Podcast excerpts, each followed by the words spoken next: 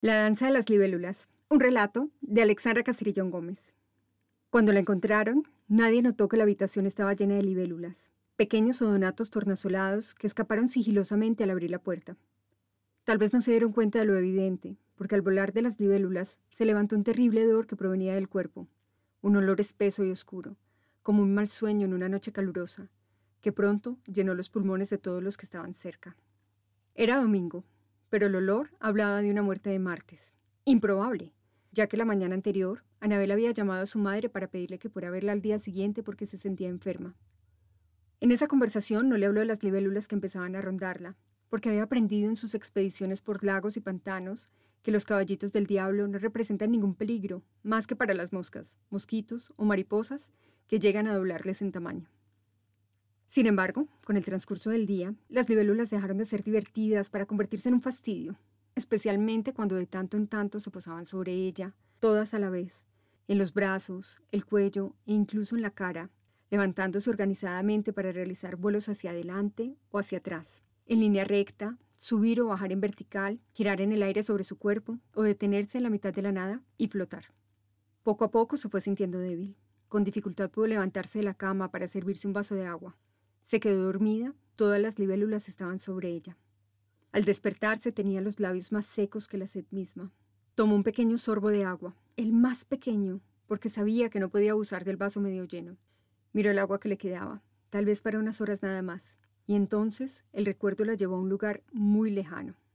Rodeada por el olor de la sal y los graznidos de las gaviotas, podía sentir el mar, el mar de agua, chocando contra los acantilados. Cuánto disfrutaba de ir al mar, especialmente en otoño o en primavera, cuando podía caminar sin congelarse y sin chocar con una multitud a cada paso. Le pareció tener los labios calientes, y al pasarles la lengua, pudo sentir decenas de pequeñas comisuras, como brazos abiertos, suplicando por un poco de agua. Volvió a quedarse dormida, sin darse cuenta, sin querer, presintiendo que todo a su alrededor eran libélulas y que su boca se había convertido en sed. Cuando la mamá llegó con las tres hijas, se cansó de tocar la puerta y mandó a llamar a Oniris para que trajera las llaves que les había dejado Anabel al irse al último viaje. Enojada por el desplante de la hija, abrió con violencia la puerta para sentir que el hedor le golpeaba la cara, como si miles de insectos estuvieran desprendiéndose de un cuerpo descompuesto. La negra Oniris alcanzó a susurrar una oración africana antigua. Fue la única en investigar la causa de la muerte hasta encontrarla, oculta incluso para el forense que hizo la autopsia. La llamaban la danza de las libélulas, y era la forma más sutil que existía de matar a alguien, solo comparable, tal vez, con la muerte por lluvia interna. Para los nativos de Costa de Marfil se había convertido en todo un arte, una obra que solo se podía hacer una vez en la vida y que se reservaba para acabar con un amor imposible o traicionado. El proceso era largo y tedioso. Para empezar, había que conseguir las sábanas sudadas por el ser amado y lavarlas en un estanque tranquilo el día del solsticio de verano de un año bisiesto. Los huevos de la primera libélula en hacer la puesta, algunas veces hasta 500 de ellos, se convertirían en ninfas que cinco años después llegarían a ser un insecto de largo abdomen, desproporcionados ojos, alas replegadas y apariencia viscosa. Una vez completada la metamorfosis, los caballitos del diablo buscarían al ser amado hasta encontrarlo, y, creyéndose parte de él, lo perseguirían para sacarle el alma, que permanecería con ellos para siempre. Oniris sintió el dolor de perder a la niña que había criado, Días después, cuando encontraron a la negra muerta, nadie notó que la habitación estaba llena de agua, pequeñas gotas de lluvia densa que escaparon inusitadamente al abrir la puerta.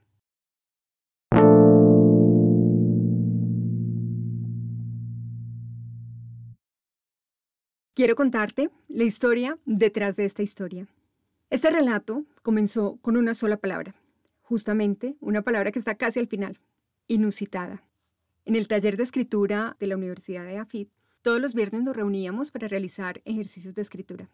Y a veces el ejercicio consistía en una palabra que se nos asignaba al azar y a partir de ella teníamos que escribir una historia.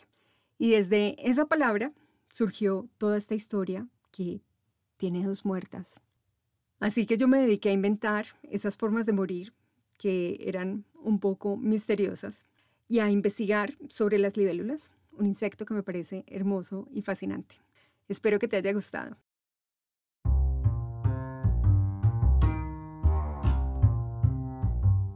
Si quieres obtener una copia digital de este y otros relatos, te invito a descargar una sola línea desde mi página web alexandracastrillón.com. Chao, chao.